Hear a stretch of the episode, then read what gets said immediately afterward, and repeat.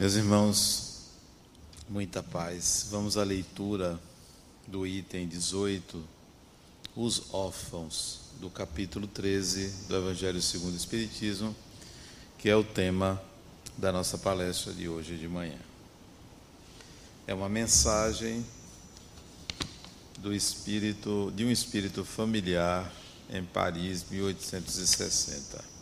Diz o espírito: Meus irmãos, Amai os órfãos. Não sabeis quanto é triste ser só e abandonado, sobretudo na infância. Deus permite que existam órfãos para nos estimular, estimular a lhe servir de pais. Que divina caridade é de ajudar um pobre, uma pobre pequena criatura abandonada impedindo-a de sofrer fome e frio, e dirigir sua alma a fim de que não se perca no vício. Quem estende a mão à criança abandonada é agradável a Deus porque compreende e pratica sua lei. Pensai também que frequentemente a criança que socorreis vos foi cara numa outra encarnação. E se pudesseis vos lembrar não seria mais caridade, mas um dever. Assim, portanto, meus amigos, todo ser sofredor é vosso irmão e tem direito à vossa caridade. Não essa caridade que fere o coração, não essa esmola que queima a mão que a recebe, porque vossos óbulos são frequentemente bem amargos Quantas vezes eles seriam recusados se, onde vivem, a doença e a privação não os esperassem? Dai delicadamente, acrescentai ao benefício o mais precioso de todos: uma boa palavra, uma carícia, um sorriso de amigo. Evitai esse ar de proteção que derrama ferro no coração, que sangra. E pensai que, fazendo bem, trabalhais para vós e para os vossos. Um espírito familiar, Paris, 1860. Antes de falar sobre os órfãos, é importante a gente entender que as circunstâncias em que uma pessoa nasce, o tipo de lar, os pais, a classe social, o meio, se nasce no interior, se nasce na capital, se nasce em casa, numa maternidade ou num táxi na avenida, se a mãe é solteira, ou se é casada, ou se é filho de uma relação extraconjugal, ou se é filho de um casal homoafetivo, ou se é filho que a mãe morre no parto ou o pai desaparece, qualquer que seja a circunstância em que uma pessoa nasce, isso tem a ver com o próprio espírito. Não é simplesmente responsabilidade do pai ou da mãe as circunstâncias em que você renasce. É sua, ou são suas as circunstâncias, o modo, o meio. Se o parto é difícil, se é normal, se é cesárea se é gravidez gemelar, qualquer que seja a circunstância, pertence ao espírito. É um pouco da sua história, é um pouco das suas predisposições. E se é órfão, então isso tem a ver com o espírito, tem a ver com você. Tratando especificamente da orfandade, vamos avaliar ou analisar, melhor dizendo, é, por que, que um espírito renasce e não tem direito a conviver com sua mãe biológica ou com seu pai biológico. Vamos falar exclusivamente da orfandade dupla, mãe e pai. Por que, que um espírito não teria direito a ser acariciado pela mãe que o pariu? Por que não? Por que não teria direito a um lar onde existisse duas pessoas, sejam duas mulheres, sejam dois homens, seja um homem ou uma mulher, não importa, porque não teria direito a isso. Porque teria que ser criado por uma outra pessoa que não há vínculos genéticos. Por que eu falo em vínculos genéticos? Porque pela genética nós absorvemos características de pai e mãe e muitas vezes características de caráter que vêm pela via genética. Então, por que um espírito reencarnaria e não teria esse direito? Para ilustrar, eu conheci um casal que tinha dois filhos, isso tem muitos anos, talvez uns 35 a 40 anos atrás, um casal que tinha dois filhos e na porta da sua casa, isso antigamente se fazia, foi deixado uma criança. Quando o pai levantou-se e abriu a porta da casa, eles moravam numa casa mesmo, numa rua, num bairro simples, encontrou uma criança na calçada da sua porta, que dava muito para a rua, e ficou assustado, não viu ninguém. A criança estava enrolada, não estava num cesto, mas estava numa caixa de papelão. E ele chamou a mulher e ambos viram aquela criança e logo a mulher disse: É nossa, é nossa. Uma menina pegou aquela caixa, cuidou da menina, trocou logo de roupa, arranjou roupa, porque ela tinha dois filhos, os filhos já eram um pouquinho maiores, mas tinha roupas de bebê. E cuidou daquela criança, não contou a ninguém que aquela criança apareceu. Dias se passaram, ninguém reivindicou a criança, eles então trataram de registrar a menina como filha, filha natural, a revelia da lei. Isso é ilegal, mas eles fizeram isso, registraram como filha. Aos poucos, ela foi contando às amigas, à família, o que aconteceu e o que fez. Não ficou em segredo. Isso, com quase dois meses, a meninazinha, eles contaram o que de fato aconteceu. E a menina cresceu. Eu a conheci, a menina, quando ela tinha mais ou menos quatro anos de idade.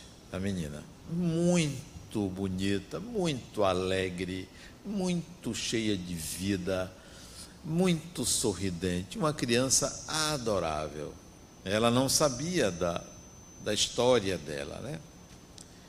E os pais colocaram nos melhores colégios essa menina, amada, adorada, colocou para aprender música, aprendeu música, colocou em esportes. A menina cresceu como uma uma princesa. Era querida pelos irmãos e lá pelos 10 anos de idade, a mãe contou que ela foi adotada não disse que encontrou numa caixa de papelão na, na, na frente da casa, mas que ela foi adotada, que era filha do coração, e a menina aceitou normalmente, sem nenhuma preocupação é, com relação a quem era sua mãe, quem era seu pai. Bom, o fato é que ela, lá pelos 12 anos de idade, apareceu uma mulher na casa da família dizendo que era mãe da menina que foi ela quem deixou a criança ali. A princípio, os pais adotivos ficaram com receio, mas ela disse que não queria que a criança soubesse, que ela só veio ver como estava, que a acompanhava, é, que gostou do tratamento que foi dado, que não se preocupasse, que ela jamais reivindicaria a criança, que ela estava bem, estava feliz é, com o que aconteceu. E contou a história dela que ela era uma prostituta que ficava na beira das estradas né, para atrair caminhoneiros e uma vez ela engravidou e ela não queria e resolveu dar a criança. Não teve coragem de abortar, nunca tinha feito um aborto, não teve coragem e resolveu levar a gravidez a termo, mas quando nascesse ela daria a criança. E assim fez. Ela saiu da maternidade, dois dias depois, ela é, morava num quartinho nos arredores da cidade, ela pegou a criança e resolveu dar. Mas não sabia a quem dar. E foi, rodou por aqui, rodou por ali, andando com aquela criança, até que ela identificou aquela casa. Ela disse que gostou da casa. Gostou da casa, simplesmente. E isso não é ao acaso. Tudo isso tem uma razão de ser. Gostou da casa, apressou-se em achar uma caixa de papelão. Muito cedo, ela aí deixou a criança ali e foi embora. E que ali voltou para agradecer o que fizeram com a filha dela, mas que ela não iria interferir, que ela hoje já não era mais prostituta, ela tinha encontrado um homem e morava numa outra cidade, disse onde morava. E a história ficou por aí, a mulher desapareceu, só foi um dia lá. Os pais ficaram um pouco preocupados, mas que fazer? Até que aos 14 anos essa menina começa a ter alterações de comportamento a não querer estudar, a usar drogas, padrão totalmente diferente da família, a chegar tarde em casa, a não querer atender às orientações paternas nem maternas, abandonou a escola, passou a ter relações promíscuas. Essa menina que foi muito bem educada e se perdeu totalmente. Aos 18 anos, ela não quis mais morar na casa dos pais e foi para o mundo. Desapareceu. Ela não sabia da história da mãe. Até aí dá para a gente perceber que há um vínculo entre quem nasce e o útero que lhe gerou. Há um vínculo, há uma relação. Há algo que liga você à sua mãe. Você a aquele colo uterino que cedeu o ambiente para você desenvolver aquele corpo. Nós estamos umbilicalmente, para ser bem redundante, ligados uns aos outros. Pois bem, essa menina desapareceu. Dois anos depois, ela volta à casa dos pais com uma criança. Ela engravidou e tinha uma menina. E voltou para casa e passou a viver naquela casa, mas tinha liberdade de ir e vir, porque ninguém segurava ela, ela era muito autossuficiente, praticamente ela mudou a personalidade aos 14 anos. Mudou.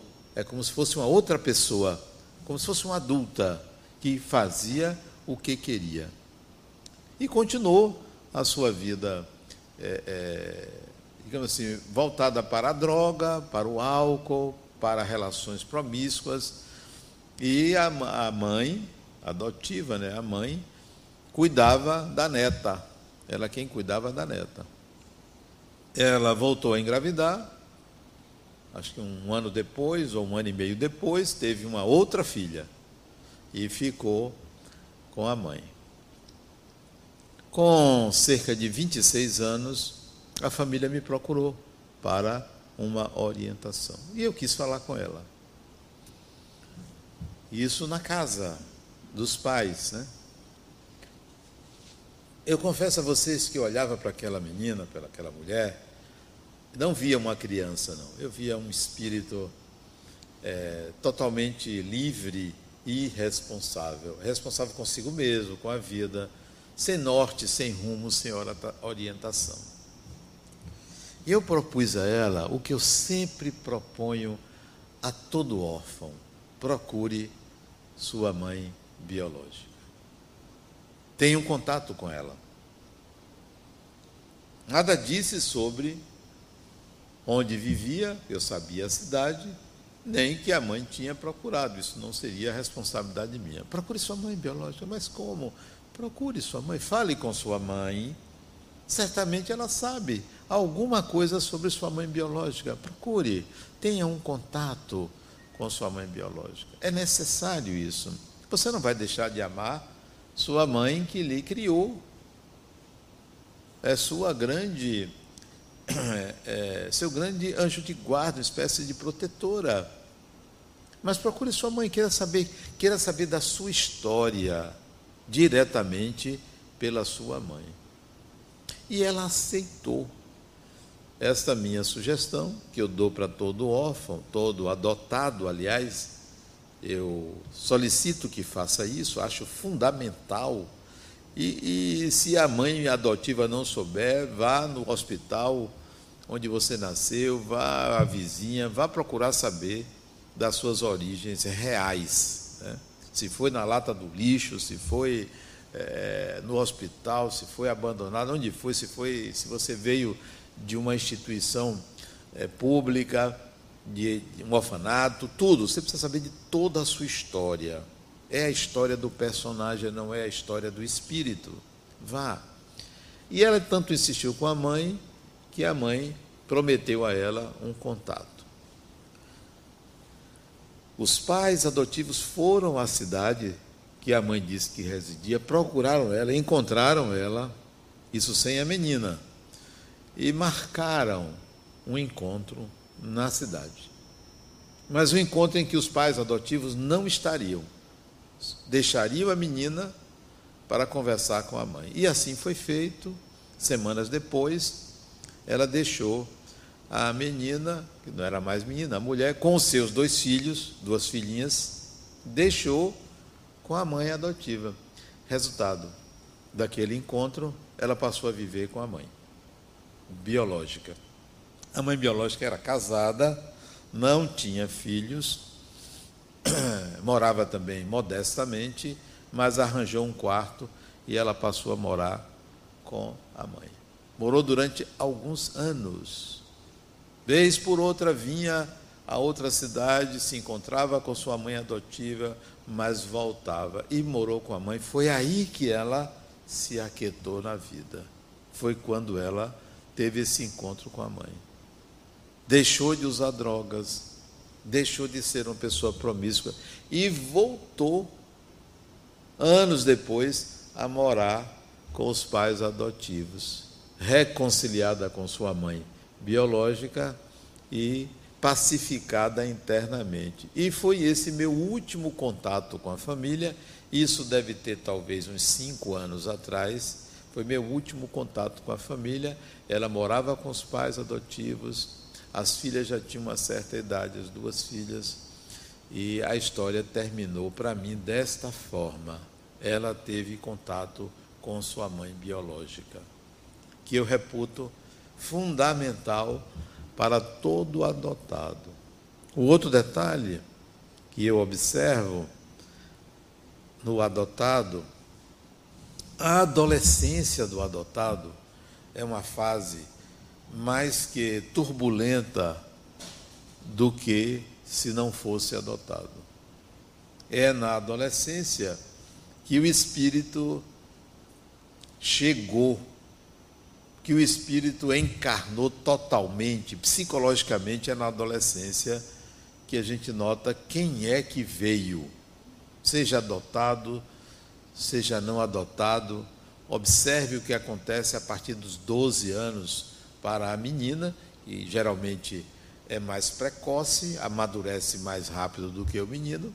Lá pelos 12 anos para a menina, lá pelos 13, 14 anos para o menino, você já identifica traços diferentes de personalidade que é do espírito, que não é mais do personagem. E no adotado você vai notar alguns problemas. A grande maioria dos adotados vai mostrar, vai aparecer problemas na adolescência. Por quê? E aí está a questão: por que ele não mereceu a família biológica? Por alguma razão, ligada à sua incapacidade de viver em família, gera esse essa orfandade. A sua dificuldade de administrar a família, a sua responsabilidade com a família, reencarna num lar emprestado ou vai ser criado num lar emprestado, seja criado por uma família, seja um orfanato, isso denuncia a dificuldade daquele espírito no passado de viver em família. Isto quer dizer o seguinte: é, acendam os seus olhos. Se você hoje não tem uma responsabilidade com sua família, com a família que você gerou, muito provavelmente numa próxima encarnação você vai nascer em circunstâncias semelhantes a que você deixou. Semelhantes. Por quê? Porque é o que você é. É o que você sabe viver. Não é um castigo, não é uma punição. É, na realidade, uma representação de quem é você.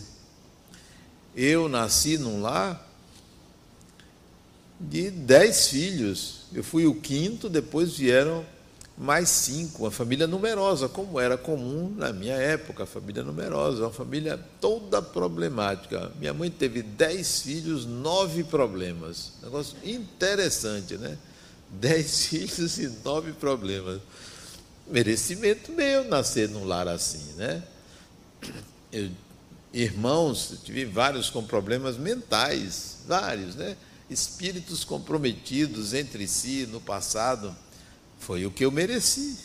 Não mereci nascer no lar que meus filhos é, têm ou tiveram comigo antes de saírem de casa. Não mereci um lar estruturado dessa forma. Isto diz respeito à minha história pregressa, a quem eu sou. Então, o adotado, ele apresenta traços diferenciados de comportamento é, que estão relacionados com o seu passado. Isso não quer dizer que a gente não deva adotar uma criança. Isso não quer dizer que a gente deva estigmatizar um filho adotivo. Mas pode ter certeza que ele vai apresentar é, traços diferentes. Eu me lembro que eu tive uma paciente que ela me deixou muito comovido e eu tive que parar uma sessão.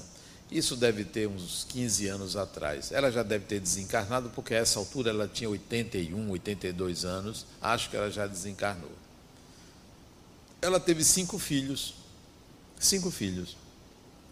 E resolveu, por circunstâncias alheias à vontade dela, adotar uma criança, se eu não estou enganado, é, filho de um irmão dela adotou.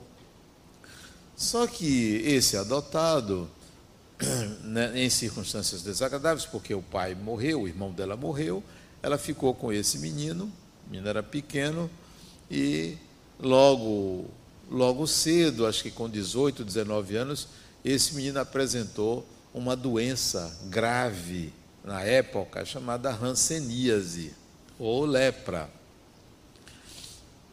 E Além disso, ele tinha um, um, um caráter duvidoso e ele se tornou marginal, tinha um transtorno dissocial de personalidade. E veio a falecer. Mas antes de falecer, este marginal adotou uma criança. Ele adotou um menino que deu o mesmo nome dele. Quer dizer, ele foi adotado ele adotou, ele morreu e deixou esse menino para que a tia, minha paciente, cuidasse. Então ela tinha adotado um e teve que adotar o adotado. Esse menino também, na adolescência, apresentou traços de caráter duvidoso e doenças significativas, não a hanseníase, outras doenças uma cadeia de adotados em série, nós vamos encontrar problemas. Aí vocês podem perguntar: então eu não devo adotar? Então vai ser sempre um problema? Tenha certeza que vai lhe dar trabalho, mais do que se fosse seu filho biológico. Há uma tendência uma supervalorização materna na adoção. As razões que levam uma pessoa a a adotar uma criança pode interferir na educação dessa criança. Não significa que não deve adotar, mas observe que melhor, sempre melhor será que a mãe, o pai, ou só a mãe, ou só o pai, ou quem quer que seja, que é, assuma a responsabilidade pela maternidade e paternidade. Sempre. Estimular a adoção de pais vivos e adultos e, e responsáveis seria, para mim, é, provocar algum tipo de instabilidade na relação com a criança ou com o adulto que ela venha se tornar. Melhor, aquele ditado que diz: quem pariu. Eu não sei por que Mateus. O que é que Mateus tem a ver com isso, né? Quem pariu Mateus, que balance. O que pobre do Mateus tem a ver com isso, né? Quem pariu João, Mateus, Joaquim, Antônia, é, Fernanda, que, que balance, isto é, que eduque e não entregar a outra pessoa. Fica muito fácil, né? Aí eu vou ter um filho, eu, eu não, não tenho condições de criar, eu vou dar para alguém criar, porque vai fazer melhor a felicidade de meu filho. Isto é um crime, uma pessoa fazer isso, né? podendo criar seu filho e entregar para outra pessoa fazer. No caso, a história aí que eu contei, real, mudei apenas alguns pequenos dados para não identificar a pessoa, porque se ela estiver me ouvindo, ela vai saber que eu estou falando dela, porque ainda estão vivos, a família ainda existe. Mas é uma história real. Não, se você puder criar seu filho, não dê. Se você não tem filhos, tem que tê-los. Se é do seu desejo nessa encarnação ter filhos, não pense que você nunca foi mãe. Ah, nunca fui mãe. Nessa encarnação. Já foi mãe de todo mundo. Eu já fui mãe, já fui pai. Em várias encarnações, você também. Tem mulheres que têm um capricho enorme. Eu preciso ser mãe, eu tenho que ser mãe. Às vezes é por culpa. E aí vai sobrecarregar a criança de um amor imenso, um amor possessivo por cada culpa, ou porque fez um aborto, ou porque não quer ficar é, com a imagem arranhada de não ter tido filho, não ter sido mãe.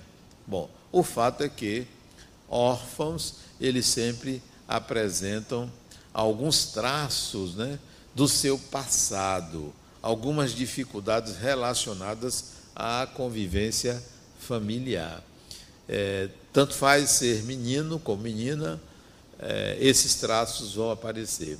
E sempre ficará a pergunta que o adotado faz: por que eu não mereci minha mãe? Onde está? Por mais amor que ele receba da sua mãe adotiva, ele vai se perguntar: por que eu não mereci minha mãe? O que, que houve? Todo mundo tem, por que eu não? Essa será sempre a pergunta. E não adianta você esconder. Tem mulheres que não contam, nunca contaram, eu já conheci, nunca contaram que eram adotados. E aparece a dúvida lá na frente, porque o Espírito sabe. Interessante que eu atendi uma mulher, ela trabalhava numa grande empresa e o patrão dela se interessou pela história dela conversou com ela, perguntou se ela queria fazer terapia, porque ela não conhecia a mãe dela. Ela foi criada por outra família, mas ela desconfiava que ela não era filha da mãe, mas nunca teve coragem de perguntar à mãe dela. Ela desconfiava. E o patrão dela, interessado em ajudá-la, uma excelente empregada na empresa, ele me contratou, a empresa me contratou para atendê-la como paciente. E ela me contou essa desconfiança de que achava que ela não era filha, porque não se parecia em nada fisicamente com a mãe, nem com o pai, e ela tinha uma outra forma de pensar, não tinha raiva da mãe, não tinha nenhum problema com a mãe, viviam bem, achava a mãe muito possessiva, era filha única, muito possessiva, ela se casou, mas a mãe queria que ela morasse em casa dela, ela teve que ficar morando em casa da mãe, casada, né? Acho que essa altura ela tinha só um filho. E eu digo: olha, se você tem essa desconfiança, por que, que você não pergunta à sua mãe? Não tenho coragem. Pois eu vou te preparar para você ter essa coragem de perguntar à sua mãe. E ela primeiro perguntou como foi a gravidez. Né? Onde a mãe pariu. E a conversa ela notava que a mãe ficava desconcertada. Pediu fotos da gravidez da mãe, não tinha. Aos poucos ela foi apertando a mãe sem tocar a mãe, até que a mãe não conseguiu e contou a ela que ela foi adotada. E ela quis saber então quem era a mãe dela, onde morava, onde vivia, que ela não se preocupasse, que ela não iria deixá-la, mas ela queria saber.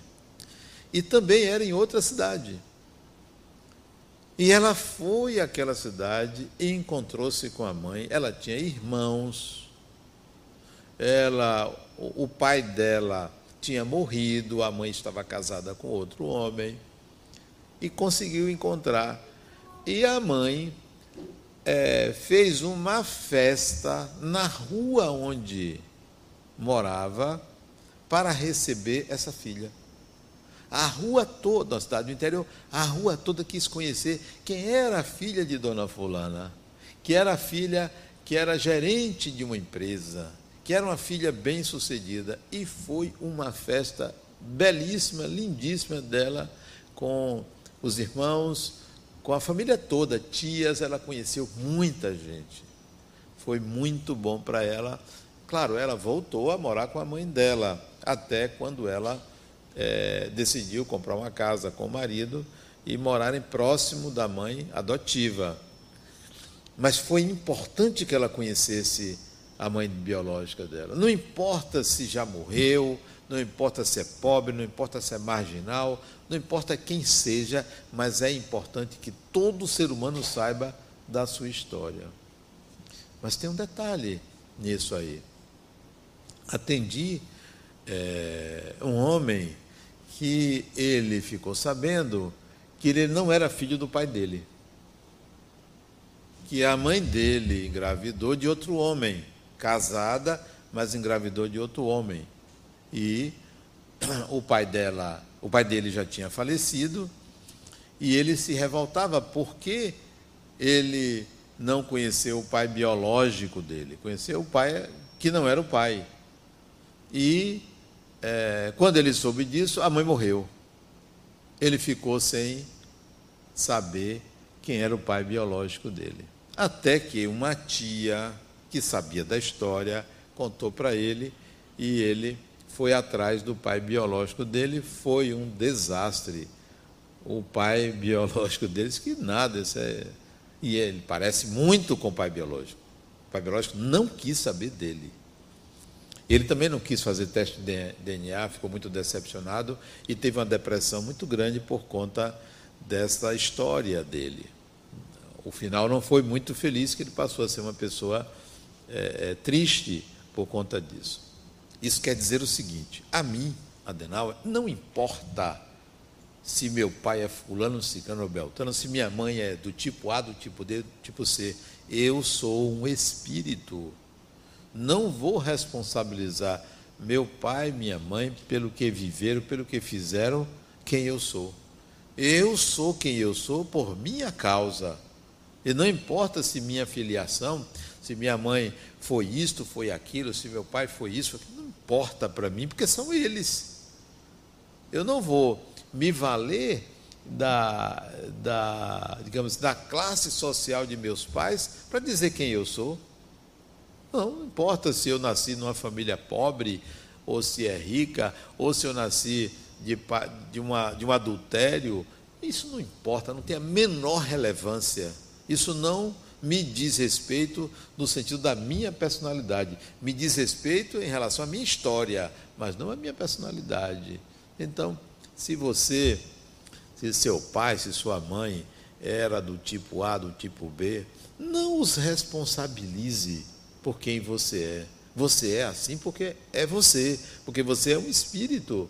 Não importa o caráter de seus pais, não importa se seu pai era alcoolista, batia na sua mãe, se sua mãe tinha um comportamento duvidoso, ou se ela era agressiva com você, não importa se seu pai era, tinha uma profissão de biscate, isso não tem a menor relevância. É a vida deles, é a história deles. Qual é a sua história. Quem é você? Você é não quem foram seus pais. Você é o que você sabe fazer. O que você sabe fazer? Nada. meus pêsames, você é quase nada. Quase, porque deve saber fazer alguma coisinha, né? Você é o que você sabe fazer. Você não é o que você fez, você sabe fazer. Se eu sei fazer uma cadeira, eu sou um fazedor de cadeiras, porque eu sei fazer. Se eu sei cuidar de uma criança, eu sou cuidador de crianças. Se eu sei gerenciar uma família, eu sou um bom administrador de um grupo familiar. O que que você sabe fazer é que define que espírito você é, isto é, quem você é. Eu não sou o que eu fiz, o que eu fiz está feito, e eu posso ter feito por impulso, eu posso ter feito porque alguém ajudou, não me constitui, não sou eu que eu fiz. Não são as minhas obras que me legitimam. É, antigamente se dizia isso, suas obras dizem quem você é. Parcialmente, quem você é, é o que você sabe fazer. E o que você sabe fazer, só você sabe o que você sabe fazer. Porque de repente os outros pensam que você sabe fazer uma coisa, quando você vai fazer, você não sabe fazer. Você é o que você sabe fazer. Então você não é a história de seus pais. Não me importa se minha mãe fez isso, fez aquilo, se meu pai fez isso, fez aquilo. Problema deles. Quando desencarnar, já desencarnaram, né? Vão avaliar a encarnação deles. Mas a minha, não, a minha sou eu que dou conta.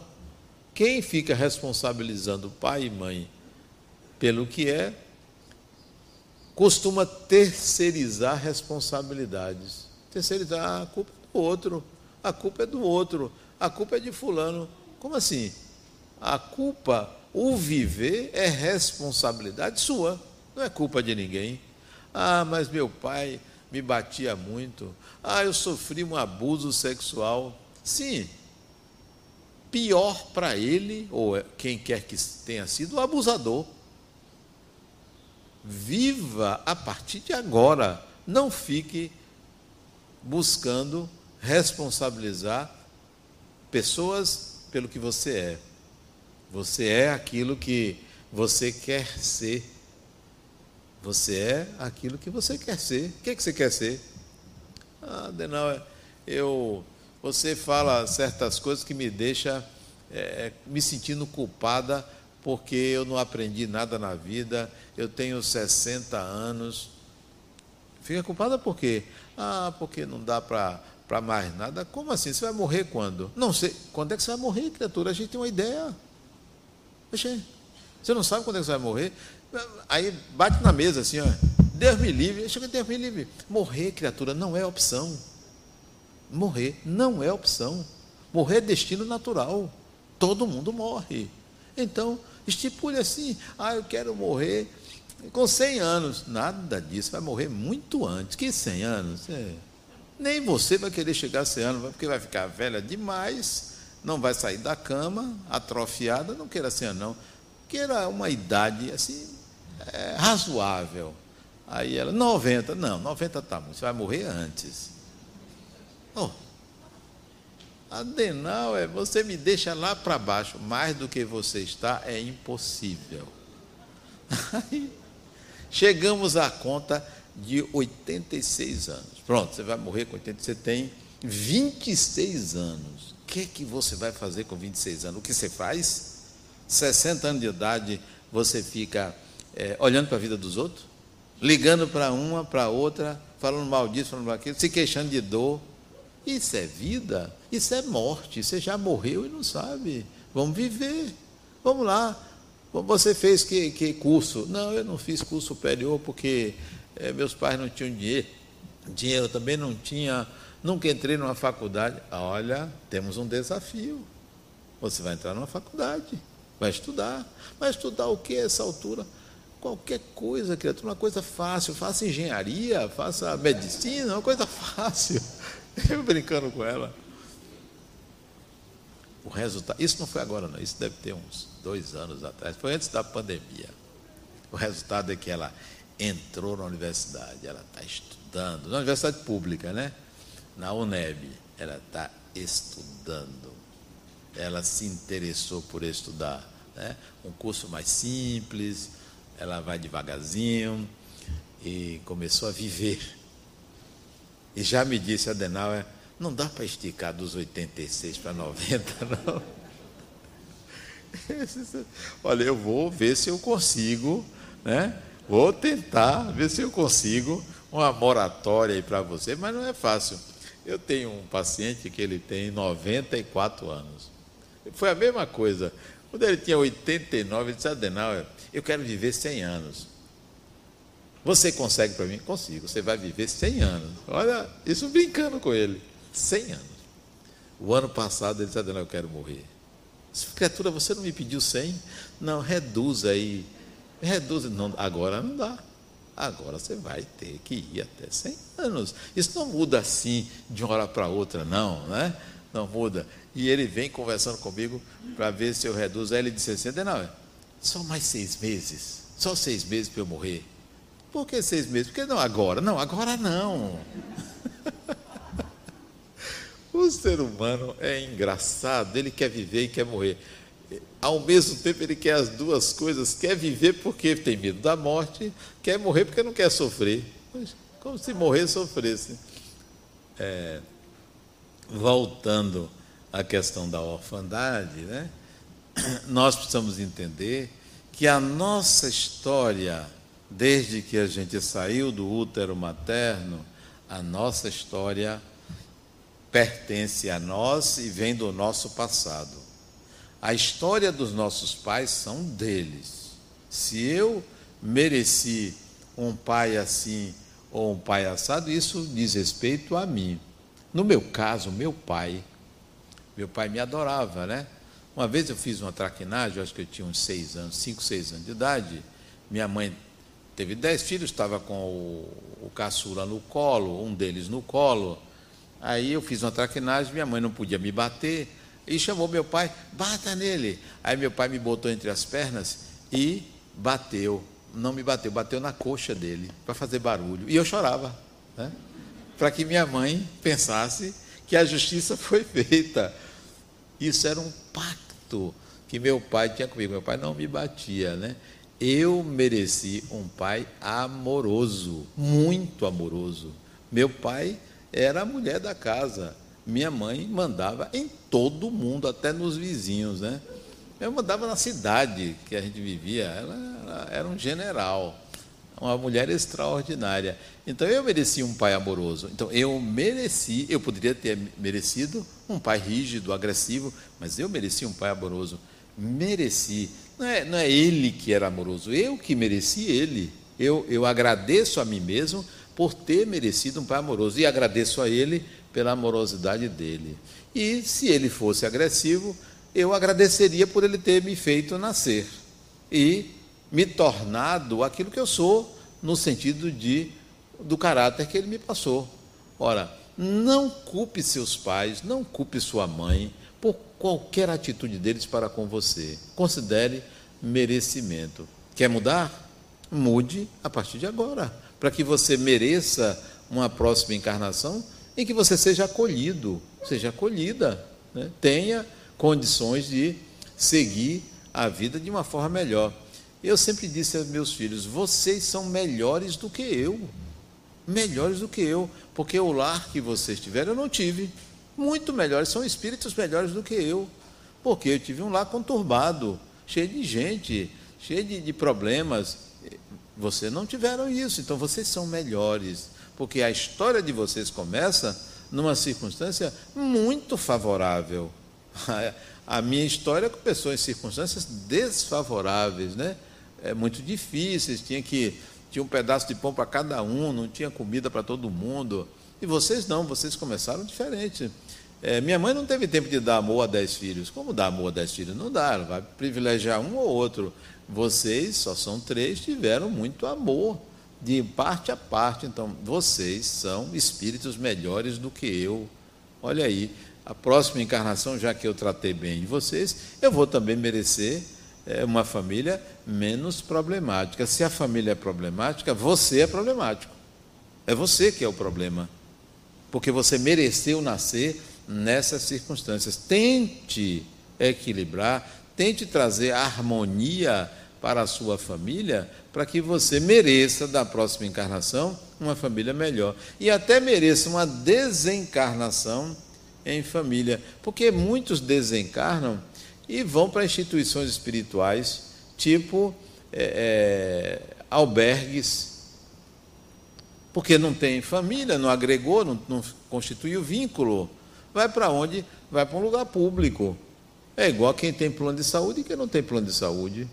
Faz o quê? Então, se você quer desencarnar em circunstâncias favoráveis e reencontrar parentes, crie vínculos fortes, vínculos afetivos, para que você não chegue órfão no mundo espiritual. Cadê, cadê, cadê? Não, ninguém está esperando você, ninguém se preocupa com você, você não criou vínculo. Você pensa que só ser pai, ser mãe, ser irmão garante? Não, tem que haver vínculo, tem que haver amor, tem que haver afeto. Então, construa isso, faça com que isto aconteça aqui, agora, nessa encarnação, para que você não só desencarne em circunstâncias favoráveis, como você também reencarne em circunstâncias favoráveis. Portanto, não culpe seus pais por nada, mesmo que eles não tenham sido bons pais. É a história deles é como eles são.